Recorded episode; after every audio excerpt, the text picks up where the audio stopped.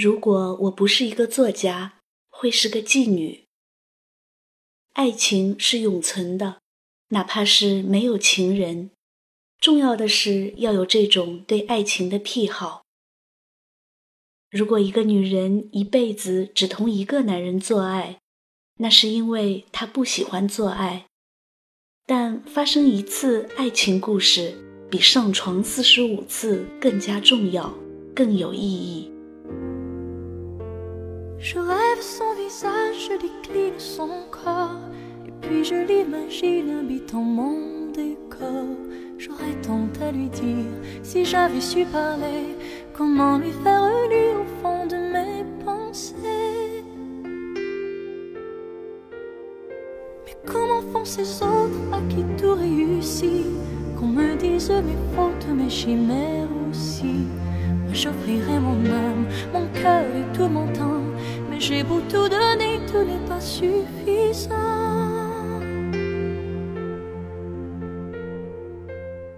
S'il suffisait qu'on s'aime, s'il suffisait 要认出杜拉斯很容易，她穿的很特别，格子裙、毛套衫，一件黑色的背心，鲜艳的大围巾，一副黑色的宽边眼镜。脚上穿一双高跟短靴。他这样打扮了十几年，以致在他的小说《情人》全球大热的时候，许多人都在模仿他的穿着。其实他是因为穷才这么穿的。那件黑色的背心，他穿了十五年。因为他七十岁才真正的成名，那似乎有点太晚了。但是对他来说不是这样的，因为写作是他的生命，是他的救赎，也是他的慢性自杀。写作那是我生命中唯一存在的事，它让我的生命充满乐趣。我这样做了，始终没有停止过写作。在法国。她被称作是一位不可模仿的女性，她的小说《情人》打破了法国出版印刷的记录。她的身高只有一米五，她喜欢独来独往、独断专行。她的眼睛看上去狂妄、自恋、傲慢、癫狂。她一生都是孤独的，尽管她有好多情人。我是因为看了他的书才去越南旅行的，只是我去的时候已经找不到太多书里的痕迹。和太多努力发展的国家一样，越南的街边有太多手机和洗发水的广告牌子。可是少女时代和母亲两个哥哥一起生活在越南的杜拉斯，看到的却不是那样的情景吧。湄公河的粼粼波光，大叶子的树，细窄的房子，浓密的草，闷热的空气，旋转的旧旧的电风扇。对了，还有一条湄公河上的渡船。那个年轻的杜拉斯，小小瘦瘦的白种女孩，就是在那条渡船上邂逅了一个中国男人。杜拉斯虽然穿着寒酸，但是俯身靠在渡船上，浑身上下透露着稚嫩的性感。那个中国男人叫李云泰，是一个中国富商家的公子。他衣着体面，风度翩翩，衔着一支英国烟，从一辆黑色的豪华轿车里走出来。他们就这样相识。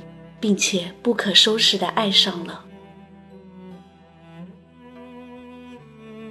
他们疯狂的爱着对方。一个不知道自己将来会成为作家的女人的初恋，是那么不可抑制，无法停止。但是，也许是因为种族、年龄的差距，也许是命中注定不能在一起。十五岁的杜拉斯跟随母亲乘船回法国了。中国男人穿着西装坐在轿车后排，目送着情人离开。杜拉斯站在船上，没有流泪。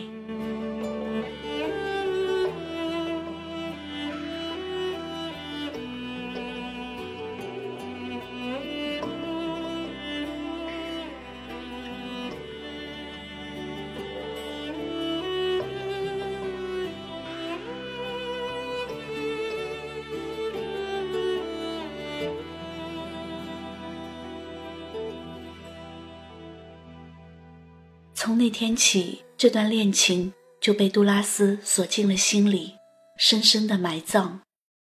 他没有再提起，在心里一放就是几十年。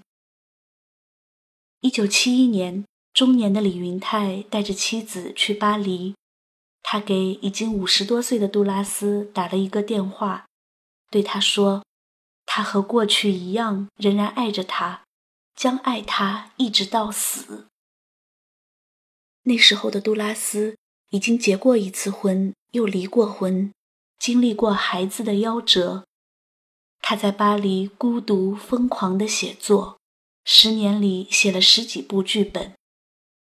他自己做吃的，自己裁剪衣服。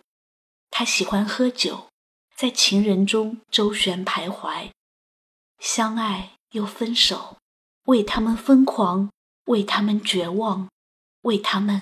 痛苦挣扎，所以不知道接到那个电话的杜拉斯心里是什么感受。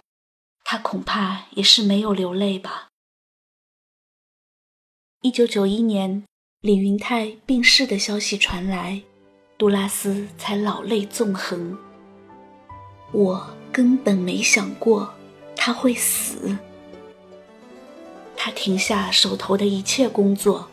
沉浸在往事当中，他重新打开记忆，写了小说《来自中国北方的情人》。你早就该拒绝我，不该放任我的追求，给我渴望的留下丢不。掉的名字，时间难倒回，空间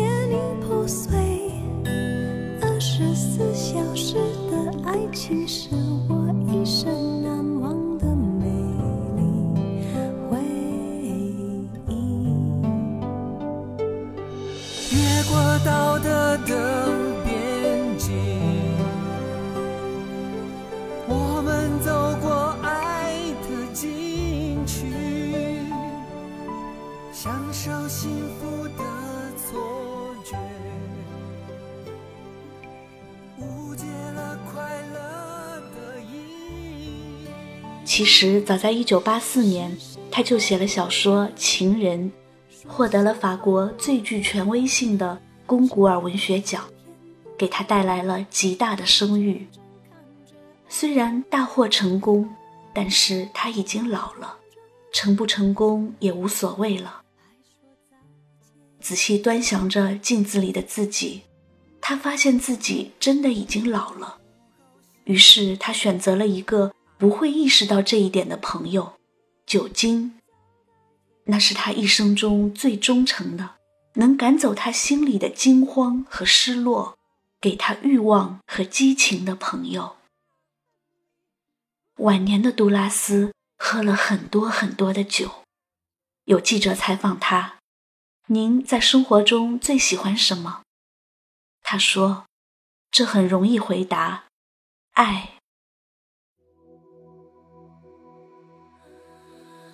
六十多岁的杜拉斯在这时遇见了他人生中最后一个情人。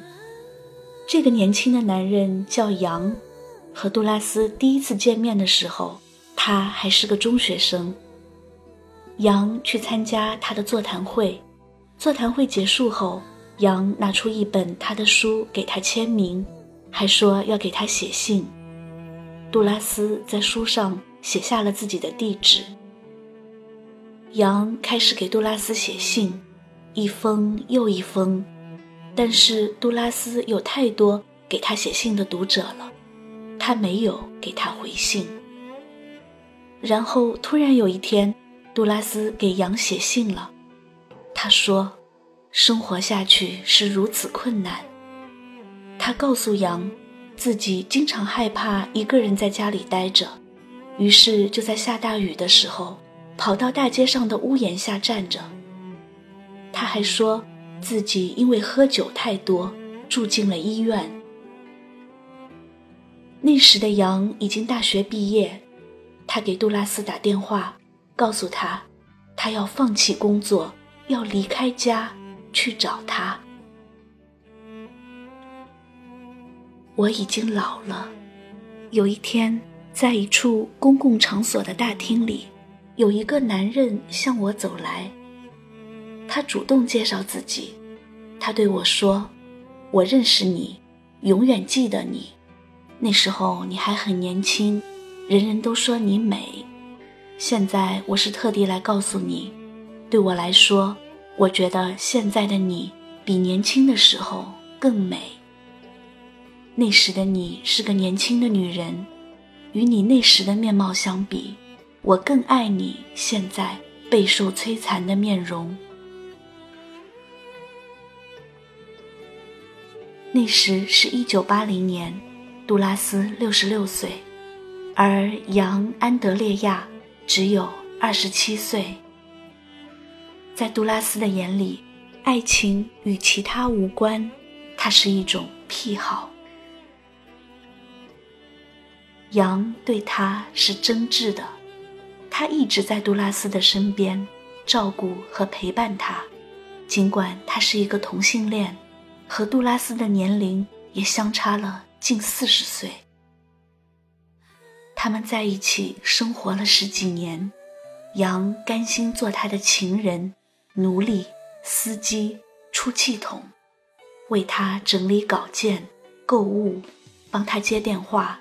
护理他的衣食住行，但是杜拉斯还是怀疑杨的感情，问他：“要是我一本书都没有写过，你还会爱我吗？”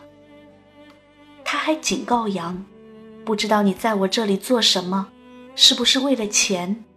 我先告诉你，我什么都不会给你。我了解那些骗子，你别想骗我。”他还当着众人辱骂杨，说刺激他的话。在他说这些话的时候，杨始终选择沉默，实在受不了就逃跑，彻夜不归，去车站的长椅上过一夜，天亮了又回去找他。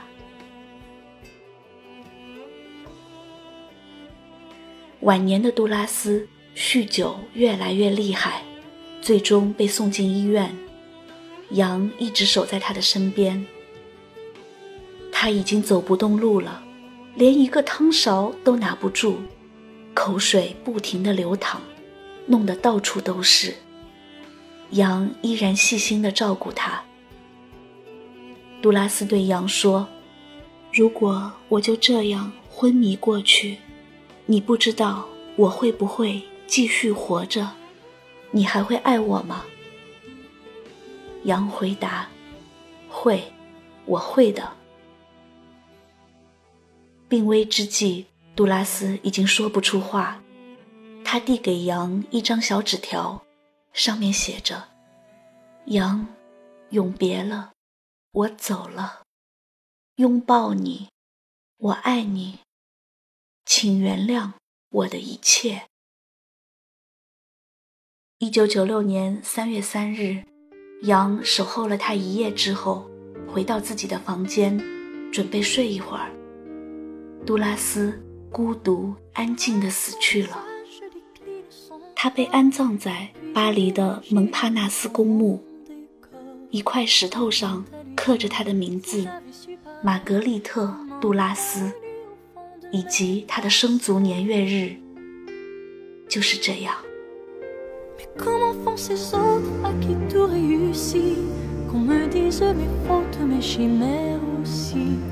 J'offrirai mon âme, mon cœur et tout mon temps. Mais J'ai beau tout donner, tout n'est pas suffisant.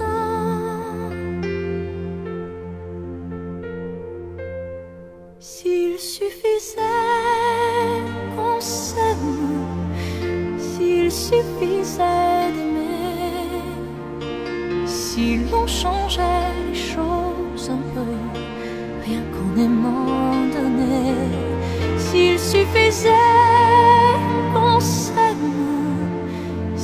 suffisait d'aimer, je ferais de ce monde un rêve, une éternité. J'ai du sang dans mes songes, un pétale séché. Quand des larmes me rongent, que d'autres ont. La vie n'est pas étanche, mon lit est sous le vent. Les portes, les centres et les cris.